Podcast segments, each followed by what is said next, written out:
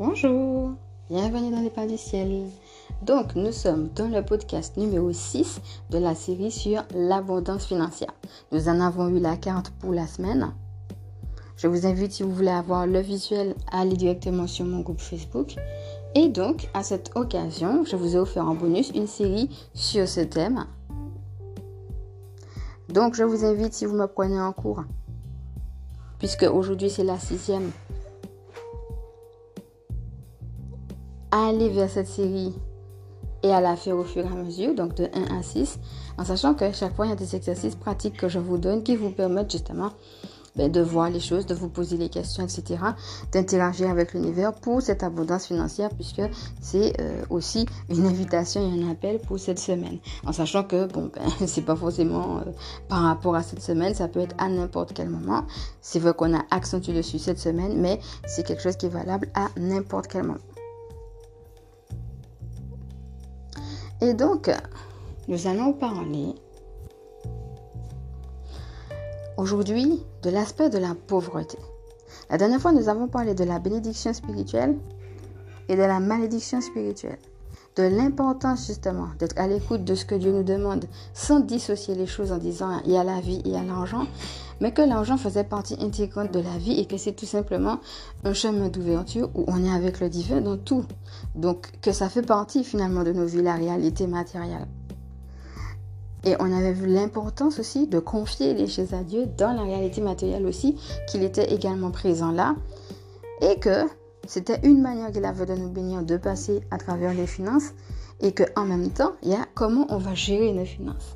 Et c'est là que c'est important d'être dans cette dynamique d'obéissance pour savoir, mais tiens, qu'est-ce que Dieu me demande? Et donc d'être dans cette dynamique où on va utiliser l'argent à bon escient, c'est-à-dire le faire circuler, mais dans ce qu'on a reçu du divin. Voilà comment je vais dépenser mon argent, voilà comment je vais distribuer mon argent, voilà ce que je vais en faire. Ben, c'est là que ça se vit, votre relation entre Dieu et vous, et c'est là que vous allez croître, ou pas d'ailleurs, justement parce qu'on a vu les deux aspects euh, de la bénédiction et de la malédiction financière. Aujourd'hui, nous allons juste vous intéresser sur et alors, comment faire ou que penser des gens qui ont la foi et qui ne sont pas bénis financièrement. La première chose que je fais, c'est vous inviter à prendre conscience que ça existe. ça existe. On a une parabole comme ça, qui est par exemple la parabole de Lazare. Et alors, euh, c'est un truc qui se finit franchement en queue de poisson hein, par rapport à la réalité de la bénédiction matérielle. Parce qu'il s'agit d'une personne qui est mendiant, donc il n'a pas les moyens de manger, euh, par rapport à la situation de la façon dont on le décrit, on pourrait dire que c'est un SDF et qu'il n'a même pas de toit.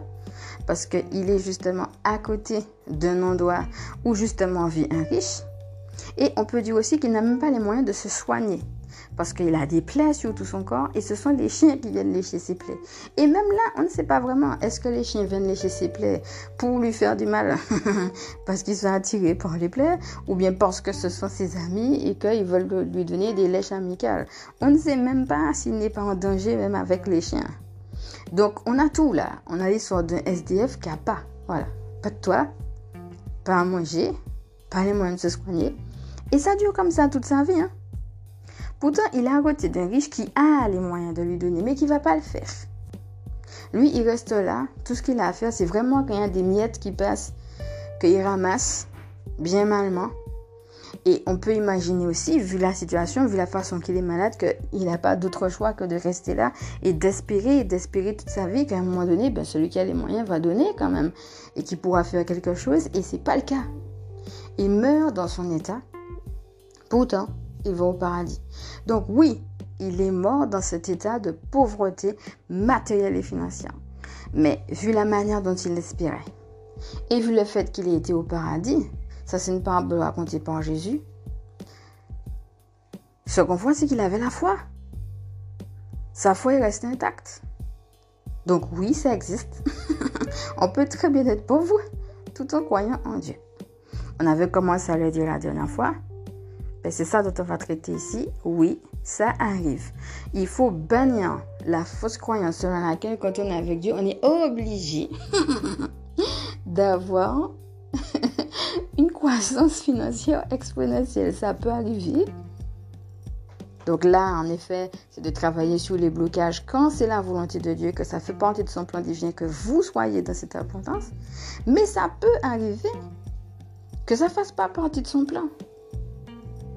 Ce qui va nous intéresser ici, c'est en effet, est-ce que cette foi est gardée? Parce qu'avec tout ce que le Lazare avait vécu, parce qu'il s'appelait Lazare, le pauvre, celui qui était pauvre, ah ben, il avait de quoi perdre cette foi. Hein? Pourtant, il l'a gardée. Le challenge de nos vies, c'est d'adorer Dieu et de garder la foi en dépit des circonstances. Des circonstances malheureuses peuvent être diverses et le fait de ne pas avoir, notamment au niveau matériel et financier, ben, c'est un exemple concret d'écueil. Hein? Est-ce que tu gardes la foi quand ça t'arrive?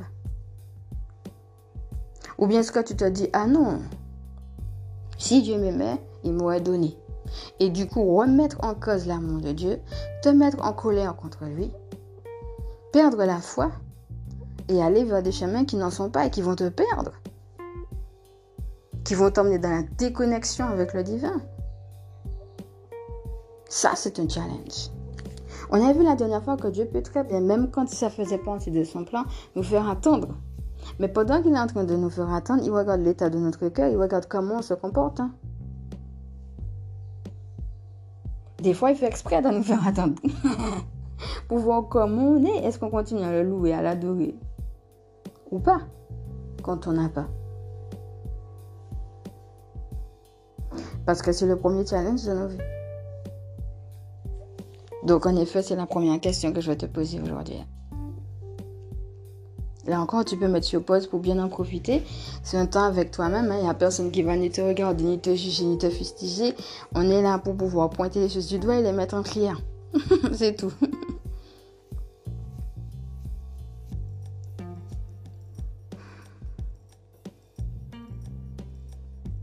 La deuxième chose sur laquelle je voudrais attirer ton attention par rapport à ça, c'est l'attitude du riche.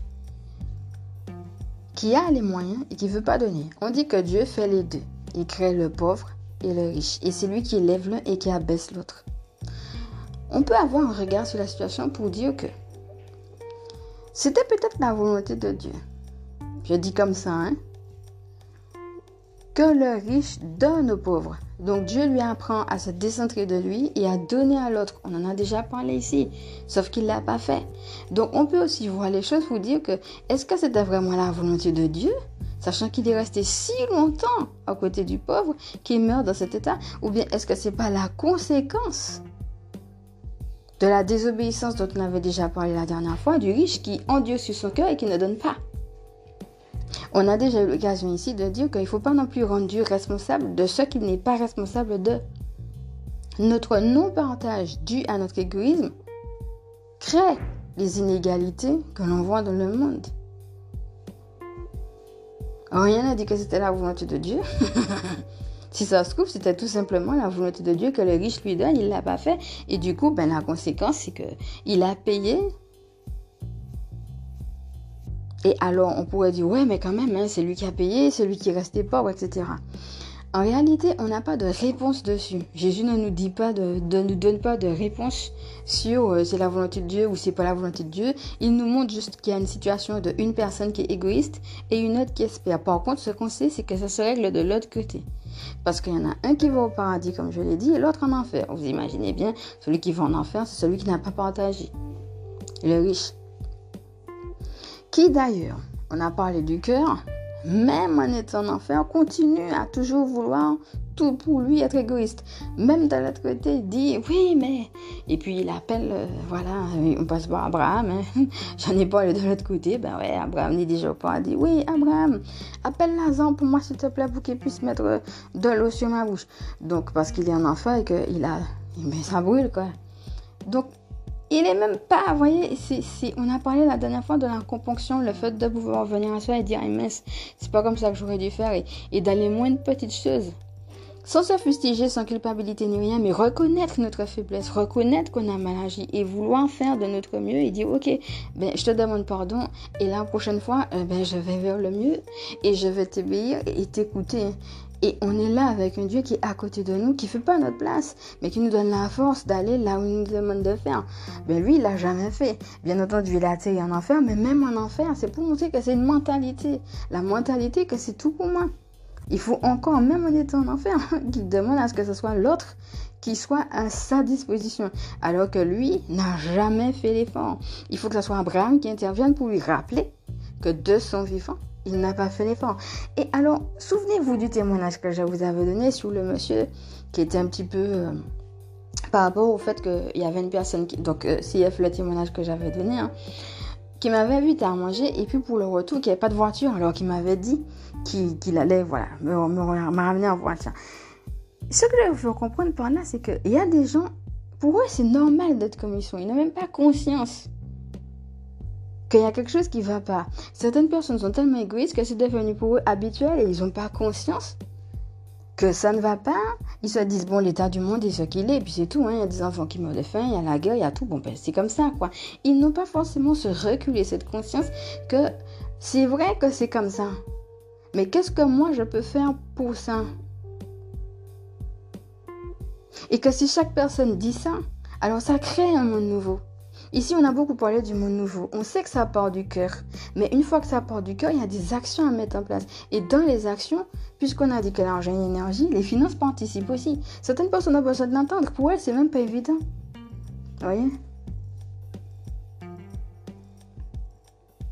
Donc, c'est pas de se fustiger, comme je disais, mais de reconnaître que chaque personne a sa part de responsabilité et sa façon de contribuer. Que ce soit au point de quelqu'un qui est tout près de toi, peut-être tout près de chez toi, ou que ce soit de quelque chose de plus éloigné. Mais vraiment, quand tu regardes l'état du monde, si tu peux pas faire autre chose, parce que des fois on peut pas, hein, c'est de le reconnaître. Mais quelle est ta part? Peut-être que ta part sera juste de prier. Peut-être que ta part sera de prier et de donner. C'est toi qui connais. Mais en tout état de cause, quand tu vois quelque chose qui te heurte à la télé par rapport à l'état du monde, dis-toi, qu'est-ce que je peux faire par rapport à cette situation? Et là encore, laisse-toi gagner par ce que le Saint-Esprit te dit sans être égoïste, avec ce cœur ouvert. On est en décembre, il y aura bientôt Noël, c'est l'occasion de la joie, des partages. Profite justement pour travailler. Si D'ailleurs, si tu as amené à travailler sur le chakra cœur, je t'invite à le faire, sur cette ouverture du cœur. Parce que c'est de là que l'abondance part. L'abondance n'est pas de l'argent, mais de ton état du cœur. Et c'est justement parce qu'il veut révéler les cœurs que des fois, il y a ce petit temps d'attente qui est juste un temps d'attente. Et d'autres fois, avec le temps, donc on a vu les trois choses. Donc c'est soit juste un temps d'attente qui fait que l'abondance financière n'est pas arrivée, soit on a vu, on a déjà travaillé dessus, qui pouvait avoir des blocages. Et dans ce troisième temps, comme par exemple dans l'histoire de Lazare, c'est tout simplement parce que c'est ça que tu devais vivre. Alors, on a déjà eu l'occasion par rapport à l'enseignement que j'ai donné sur comment faire quand l'argent a complètement disparu, de voir ce qu'il peut y avoir. Donc, je ne vais pas revenir au-dessus hein, sur la notion de karma ou alors sur les blessures, par exemple de l'enfant intérieur, qui peuvent se répercuter, ou alors sur ce qu'on appelle les blessures des lignées. C'est le cas, par exemple, de certaines personnes. Euh, par exemple, ton grand-père a vécu la guerre, euh, ou bien ta grand-mère a vécu la famine, euh, une épidémie, quelque chose de, particulièrement douloureux qui les a manqués par rapport à la réalité de l'argent et même de la réalité de la survie. Des gens qui se sont demandé est-ce qu'ils allaient pouvoir vivre, tout simplement. C'est le cas, par exemple, de la guerre. Je fais une parenthèse dessus pour euh, parler de la culpabilité. Parce que, on en a parlé ici, la culpabilité aussi peut se transmettre. Hein. Hein? ça peut traverser les générations. Vous pouvez par exemple rester là, avoir beaucoup de problèmes, vous ne savez pas pourquoi. Mais en fait, c'est parce que vous pouvez avoir ce qu'on appelle une culpabilité sourde. Vous ne vous sentez pas coupable directement, mais vous agissez comme si vous étiez coupable de quelque chose eh bien peut-être que vous portez la culpabilité de quelqu'un d'autre. Par exemple, si vous avez un grand-père qui a fait la guerre et puis qui a tué des gens, et peut-être il a gardé cette culpabilité, il est mort avec, ça a, transmis, ça a traversé les générations, et finalement vous faites comme si vous étiez coupable de quelque chose alors que ce n'est pas le cas. Il est possible que ce soit la culpabilité d'une personne de votre lignée que vous soyez en train de porter. Et ça, ça peut être quelque chose qui va bloquer aussi. Hein. Si vous vous sentez coupable de quelque chose, ben, vous n'allez pas pouvoir prendre la bénédiction. Dieu ne va pas forcément vous la donner non plus, puisque du fait que vous vous sentez coupable, même s'il vous la donne, vous allez dépenser à tort et à travers l'argent. Et vous n'allez pas pouvoir être à l'écoute et mettre pleinement en place ce qu'il donne parce que vous avez, comme on a déjà vu, une mésestime de vous. La culpabilité participe à la mésestime de soi. Donc si par exemple vous savez qu'il y a une personne qui a eu un problème d'argent, euh, alors ça peut être un problème comme ceux que j'ai cités, et ça peut être quelque chose de beaucoup plus... Euh, peut-être plus, euh, comment dire, dans le quotidien. Par exemple, un divorce. Admettons par exemple que votre maman, quand vous étiez petit, elle a divorcé et puis elle se retrouvait finalement financièrement dans la difficulté à vous élever. Alors peut-être pas la grosse difficulté non plus, hein, forcément, mais le fait que elle a eu moins de possibilités, moins de moyens pour, par exemple, pouvoir vous élever. Même si elle n'a pas vécu la guerre ou l'épidémie ou autre chose, mais c'est quand même un rapport avec l'argent qui a changé suite à cette défense-là. Voyez? Mais peut-être qu'elle n'a rien dit, mais qu'elle a eu des émotions cristallisées. Là encore, je ne vais pas revenir sur les émotions cristallisées parce qu'on en a déjà parlé dans la série de que faire quand la joie a complètement disparu Donc je vous invite à y aller. Mais peut-être que ces émotions cristallisées sont venues directement sur vous et vous vous dites oui, mais moi ça va, c'est bon. J'ai fait la paix avec ce qui s'est passé. Moi ça va. Vous, ça va. Mais peut-être que elle, et même si elle est morte, a gardé des émotions cristallisées qui passent dans vos vies. Et qui font justement qu'il y a un blocage entre cette bénédiction financière et vous. Et je rappelle que c'est pas obligatoirement la personne qui n'a pas d'argent. Ça peut être la personne qui n'a pas d'argent, mais ça peut être aussi, tout dépend de la relation que la personne a de l'argent. Il y a des gens qui se sentent coupables parce qu'ils ont trop. ils disent ça, disent, mais qui suis-je pour avoir autant d'argent alors qu'il y en a d'autres qui n'ont pas à côté? Vous voyez? Ça peut être une personne qui culpabilise parce qu'elle a beaucoup d'argent. ça peut être une personne qui culpabilise parce qu'elle n'en a jamais eu. Ça peut être une personne qui a, mais qui a peut-être moins qu'un frère ou qu'une sœur et qui se dit mais peut-être que je suis inférieur au frère ou à la sœur. Voyez, c'est pas tant le fait d'avoir ou de ne pas avoir que de comment la personne s'est sentie et peut-être que c'est une personne de votre lignée et que vous vous êtes en train de porter ça sans savoir.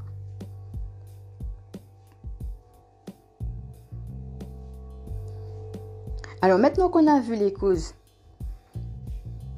donc là je les ai répétés, hein, mais je les ai détaillés vraiment dans que faire quand la joie a complètement disparu. Donc vous pouvez vraiment retourner euh, à chacun des enseignements pour en savoir plus. Qui pourrait justement faire qu'on est quand même pauvre malgré tout. Après la question c'est... Alors, quand il y a la levée des blocages, il y a la levée des blocages. Hein. Quand il y a la levée des blocages, à un moment donné, la bénédiction financière, elle se fait jour. Mais quand il n'y a pas la bénédiction des blocages, Comment vivre cette réalité-là?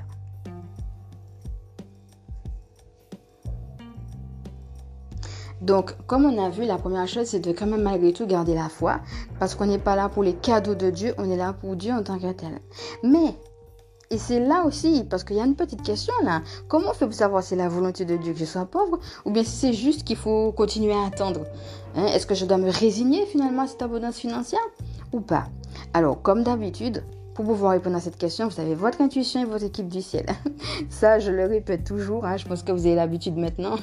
C'est la première chose que je dis. Je dis chaque fois, votre intuition, votre équipe du ciel, vous savez au fond de vous. Ça, c'est une première chose. Bien entendu, n'hésitez pas à appeler, hein, parce qu'il y a aussi les signes, il y a les synchronicités, il y a les rêves, il y a tout ce que Dieu va mettre en place aussi pour vous dire abandonne, laisse, je veux te montrer comment vivre la pauvreté, ou alors, t'inquiète pas, c'est juste un temps. Et te montrer pendant ce temps-là, qu'est-ce qu'il y a, est-ce qu'il y a un blocage, si oui, lequel, est-ce que c'est autre chose, et comment faire? Ça, c'est vraiment votre relation avec le divin, ok? Donc, pour aller dans euh, la relation avec le divin, vous pouvez aller sur l'enseignement sur comment entendre le divin aussi, si ça peut vous aider. Là, je vais aller directement dans la partie où on est dans la pauvreté.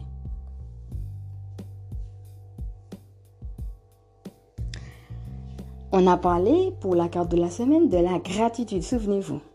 En plus de la foi, restez en gratitude même en n'ayant pas les moyens matériels et financiers. On va me dire que c'est plus facile à dire qu'à faire, mais moi j'ai jamais dit que c'était facile non plus. Il y a deux portes Il y a une porte large où tout est facile.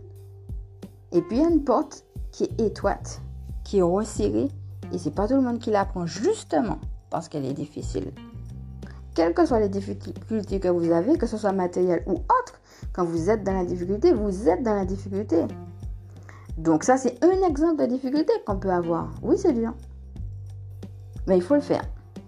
Alors si ça peut vous aider, quand vous commencez à mettre un pied, on dit que l'appétit vient dans mangeant. Vous commencez à mettre un pied, vous dites juste merci pour une chose, même minime. Et eh bien ça vous donne envie de dire merci pour autre chose. Et encore et encore et encore et de plus en plus. C'est quelque chose qui est comme un muscle qui se pratique et qui s'exerce. Donc tout ce qui est dans le sens de louange, gratitude, adoration, tout ça, il faut rester dedans. N'hésitez pas justement à aller vers d'autres personnes, soit qui sont passées par là, ou soit qui passent par là, et qui ont cette attitude de joie intérieure, à les fréquenter pour justement être imprégné de cette joie et rester dedans. Parce qu'il y a aussi le regard de l'autre. Il y a aussi d'autres personnes qui peuvent vous dire Ouais, mais qu'est-ce que tu fous là? Ouais, mais comment ça se fait que tu es passé? Ou bien alors tout simplement qui te rejette, euh, qui te regarde mal, qui te parle mal, qui t'humilie, qui te rabaisse parce que tu es pauvre. Donc, il y a les deux. Il y a de rester dans le divin, mais il y a aussi faire face à l'attitude et au regard des autres qui peuvent être un regard rabaissant et qui peuvent justement te ramener à une mésestime de soi et non pas t'aider à rester dans cette joie dont, on est en train de parler. donc, oui, des fois, on a besoin d'aide, on a besoin de se faire accompagner. Et donc, de trouver des modèles. Mais regarde autour de toi. Il y a des gens, moi je regarde par exemple la mère Teresa, à un moment donné, ben, elle avait l'opulence dont elle avait besoin. Et elle a été dans la rue s'occuper des pauvres. Avec peu de moyens. Et même zéro moyen quand elle a commencé. Pourtant, elle avait la joie. Donc oui, c'est possible.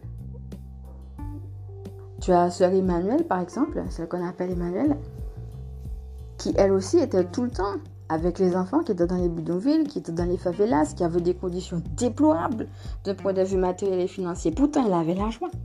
Donc c'est possible.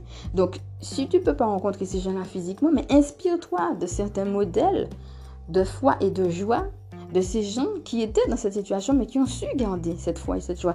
Alors, la deuxième question, qu'est-ce qui te vient? Peut-être que tu as là, par exemple, je vais donner deux exemples, peut-être que tu as les tiens aussi. Alors, ça peut être dans les deux sens, hein, ça dépend de ce que Dieu t'a dit. Ça peut être une personne, si Dieu t'a demandé d'attendre, qui était dans la mouise, qui a attendu, qui a persévéré, et puis maintenant qu'elle a réussi, et qu'elle est ce modèle pour toi. Alors, il suffit pas de copier, on n'est pas là pour ça, bien sûr, hein, vous le savez. Hein. Je répète de garder le discernement, mais c'est qu'elle va t'inspirer. Et si jamais Dieu t'a dit, ben non, lâche, ben lâche prise, mais et aussi des modèles comme ça pour pouvoir faire face. Et demande, justement, tout en faisant les coques de protection, hein, dont j'avais parlé dans la partie de comment faire quand on a des attaques extérieures, à être aussi protégé. Quitte à mettre même dans ton emploi du temps des choses en place pour justement t'écarter de ces gens qui, par leur regard, par leur parole, par leur attitude, te rabaissent. Parce que certaines personnes pensent, hélas, que les personnes pauvres sont rabaisser. Mais n'oublie pas, dans l'histoire que j'avais racontée tout à l'heure sur Lazare et l'homme riche, tout le monde ne va pas au même endroit. Donc, c'est que eux aussi, ils ont une conversion à faire pour pouvoir se dire, je dois changer mon regard sur l'autre parce que c'est un être humain aussi. On a parlé de l'estime de soi, je vais le répéter. Que tu sois riche ou pauvre, Dieu t'aime. Tu es un être humain aussi et tu es un être humain au même titre que tout le monde. Que tout le monde D'accord C'est pas comme la société qui est en train de cloisonner et qui est en train de montrer, parce que c'est ce que la société nous envoie comme image, hein, que le pauvre n'est rien. Non. Là, on est sur une chaîne de spiritualité. Dans le regard du divin, c'est pas comme ça. Hein. dans le regard du divin, tu as beaucoup de valeur. Tu es un être humain, il t'aime. Et tu es un être humain au même titre que quelqu'un d'autre. S'il faut te le répéter plein de fois dans la journée, vas-y, hein, répète-le toi. Hein. Je suis un être humain, je vaux quelque chose et je vaux beaucoup aux yeux de Dieu, Dieu même. S'il faut te le répéter, s'il faut le chanter, s'il faut l'écrire, vas-y quoi. Il faut que ça rentre. Quitte à ce qu'au début, ça soit quelque chose de forcé. Ouais, bon, je dis ça comme ça, mais bon, avec tout ce que je vis, j'y crois pas trop, tu sais. mais n'oublie pas ce qu'on a dit sur les muscles. C'est en commençant à manger que l'appétit vient. À force de te le dire et de te le répéter, ça va te forger un caractère. D'accord? Donc, il y a ta relation à Dieu quand tu es pauvre et ta relation avec les autres. Et en effet, comme je te disais, le fait de pouvoir t'inspirer de bons modèles. Donc, ce qui fait la part des choses, tu l'auras compris, c'est la joie. Parce que quand tu as la joie à l'intérieur du cœur, même en, ayant dans, en, étant dans des conditions matérielles et financières difficiles, que ce soit pour le temps d'attente ou que ce soit ben, pour tout simplement quand tu es dedans, eh bien, tu sais, dans ta relation à Dieu, tu reçois des inspirations, tu as des intuitions, il vient te consoler, il vient te parler, il vient soutenir ta foi, il vient te nourrir, et même tu peux oser lui demander, mais au fait, pourquoi je suis pauvre? Il va t'expliquer pourquoi. Ou en tout cas, ce qu'il attend de toi dans ton état. Voyez? Peut-être pas le pourquoi en disant parce que, quoi. Pourquoi parce que, des fois on l'a et puis des fois on l'a pas. Hein. ça dépend de ce qu'il va te répondre. Mais qu'est-ce que Dieu attend de toi parce que tu t'imagines, s'il fallait attendre uniquement que tout le monde soit riche et pour que Dieu puisse utiliser, ben tout le monde qui est riche, quoi. Oh, tout le monde a une mission de vie sur terre. Donc tu es à ce moment-là ben, un outil aussi entre ses mains. Mais si tu es dans ta mission de vie, même si tu es pauvre, tu vas ressentir intérieurement cette joie. Parce que tu auras la joie tout simplement d'être dans ta mission de vie en Dieu. Et c'est ça qui t'est demandé là. C'est de ça dont il va falloir te rapprocher. Et ce qui va demander aussi de faire le deuil de la vie que tu voudrais avoir. Peut-être que tu voudrais avoir une autre vie où tu as plus de moyens et puis tu vas te dire non, non, c'est pas pour toi. Mais il va te montrer le pourquoi et il va te montrer ce qu'il attend de toi. Et c'est dans ça que tu vas trouver sa joie. Et c'est là que tu sauras que, en effet, c'est pas un blocage, mais une mission.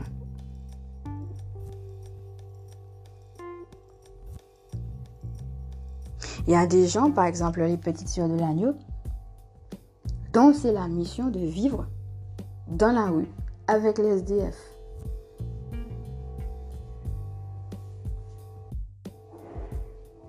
Ou des personnes comme les petites sœurs de l'enfant Jésus, dont c'est la mission de mener une vie, comme on dit, de pauvreté. C'est-à-dire qu'elles vont faire exprès de faire des boulots de pauvres pour pouvoir être aux côtés des pauvres et témoigner de la présence du Christ auprès des pauvres.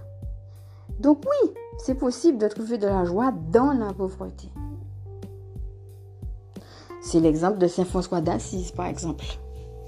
Saint François d'Assise parlait aux oiseaux, il parlait aux arbres, il était proche de la nature. Vous savez, celles qui m'ont suivi sur Facebook, vous savez très bien que je, moi personnellement, je, je parle beaucoup plus aux arbres qu'aux humains. Et c'est une réalité. J'ai pas honte de le dire. Eh ouais, donc en fin de compte, il euh, prêchait même hein, aux oiseaux. Il était dans la nature en fait. Et il était aussi dans cette pauvreté. Pourtant, il avait la joie. Et c'était juste la joie de proclamer l'évangile, quitte à, quitte à le dire, voilà, aux animaux, euh, euh, aux, arbres, etc. Il y en a d'autres qui l'ont fait aussi. Et pourtant, il était dans la joie. Il n'avait rien. Donc oui, c'est possible. Mais la différence, c'est que tu vas ressentir au fond de toi que c'est un appel. C'est pas quelqu'un d'autre qui va te dire Ah, mais c'est pas cool, hein, t'es pauvre. Voyez, ça va pas dépendre du regard extérieur. C'est toi qui, au fond de toi, va dire Mais je trouve ma joie à vivre cette pauvreté-là. Et je répète que même quand c'est une situation ponctuelle et qu'il s'agit juste d'attendre, si tu n'arrives pas à trouver de la joie maintenant, Dieu n'a pas de raison de te faire croître. Parce que ta joie est en Dieu et non dans l'argent. Donc même en n'ayant pas, tu dois trouver de la joie. Mais ta joie à être en Dieu. Pas le fait que tu as ou que tu n'as pas. Juste je suis dans le Seigneur, je suis dans la joie, point. Voyez? Même quand c'est ponctuel. Mais quand c'est pas ponctuel, c'est quelque chose que tu vas ressentir au fond de toi. Tu vas savoir dans ta relation avec le Seigneur que c'est ta mission, que tu es appelé à vivre quelque chose dans cet état de pauvreté. Et cet état de pauvreté, va te procurer une joie particulière. Ce n'est pas quelque chose que tu pourras expliquer, juste tu vas le ressentir. Et tu sauras que c'est ça.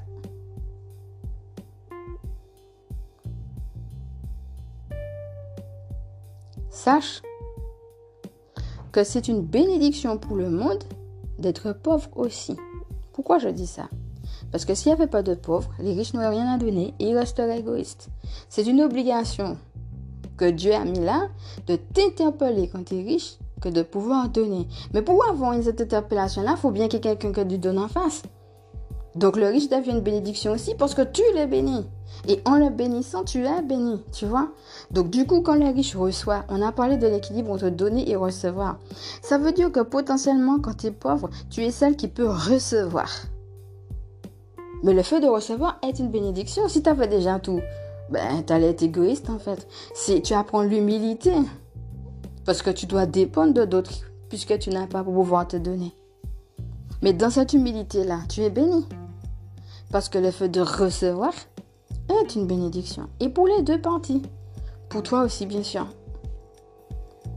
Le tout est de trouver l'équilibre et chaque fois de se réajuster par rapport à ce que Dieu demande. Si Dieu te demande aujourd'hui d'accepter de recevoir, accepte de recevoir. Si Dieu te dit de donner, tu donnes. En fait, tout dépend. Moi, je crois qu'on peut toujours donner, mais pas forcément de l'argent, comme je disais. Des fois, on peut donner de son temps. On peut donner un sourire. Moi, par exemple, là, je suis en train de te donner des enseignements. mais ça dépend de ce que Dieu te demande, en fait. Tu n'es pas obligé de donner de l'argent, mais tu as toujours quelque chose à donner. Eh bien, celui qui donne reçoit. Mais tu peux pas dire que comme tu n'as pas d'argent, tu peux rien donner. Tu vois? Par contre, tu peux prendre la position non pas de la personne humble, non pas de la personne humiliée. Ah mince, je suis humiliée. Tu te rends compte? Il faut que je sois d'autres personnes qui me donnent. Putain, je sais rien. Non, mais la position de l'humilité. Heureusement que je suis là. Ça permet à d'autres personnes de me bénir et d'apprendre justement ce partage que Dieu veut pour chacun. Et j'accepte avec humilité de recevoir et avec action de grâce.